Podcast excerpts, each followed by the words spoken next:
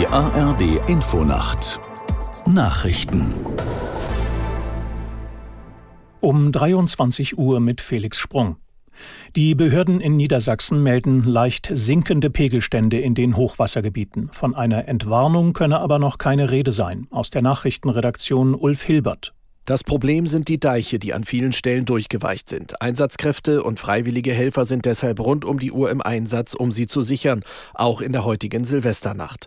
In Oldenburg wurden mehr als 600 Anwohner aufgefordert, sich auf eine Evakuierung vorzubereiten. Ein Deichbruch könne nicht ausgeschlossen werden. Nach Bundeskanzler Schröder heute will morgen mit Innenministerin Faeser ein weiteres Mitglied der Bundesregierung das Hochwassergebiet besuchen. Sie will sich in Hatten-Sandkrug bei Oldenburg über die Lage informieren und mit Einsatzkräften sprechen. Im Zuge der Ermittlungen zu einem geplanten Anschlag auf den Kölner Dom haben die Fahnder drei weitere Verdächtige gefasst. Die Beschuldigten sind ersten Erkenntnissen zufolge Teil eines Netzwerks. Aus Düsseldorf Moritz Börner.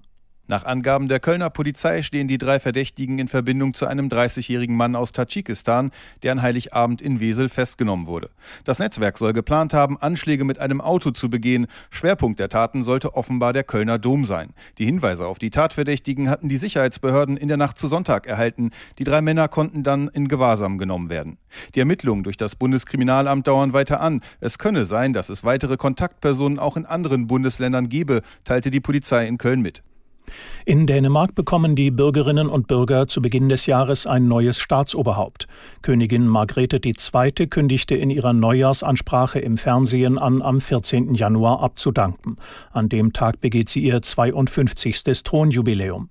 Die 83-jährige Monarchin erklärte weiter, dass ihr Sohn Prinz Frederik neuer König von Dänemark werden solle. Margrethe hatte den Thron am 14. Januar 1972 bestiegen, nachdem ihr Vater Frederik IX. gestorben war. In einigen Teilen der Welt hat das neue Jahr 2024 bereits begonnen. So feierten als erste die Menschen auf dem Südseeatoll Kiritimati um 11 Uhr unserer Zeit den Jahreswechsel. Danach folgten unter anderem Neuseeland, Australien, Japan, Japan und Südkorea.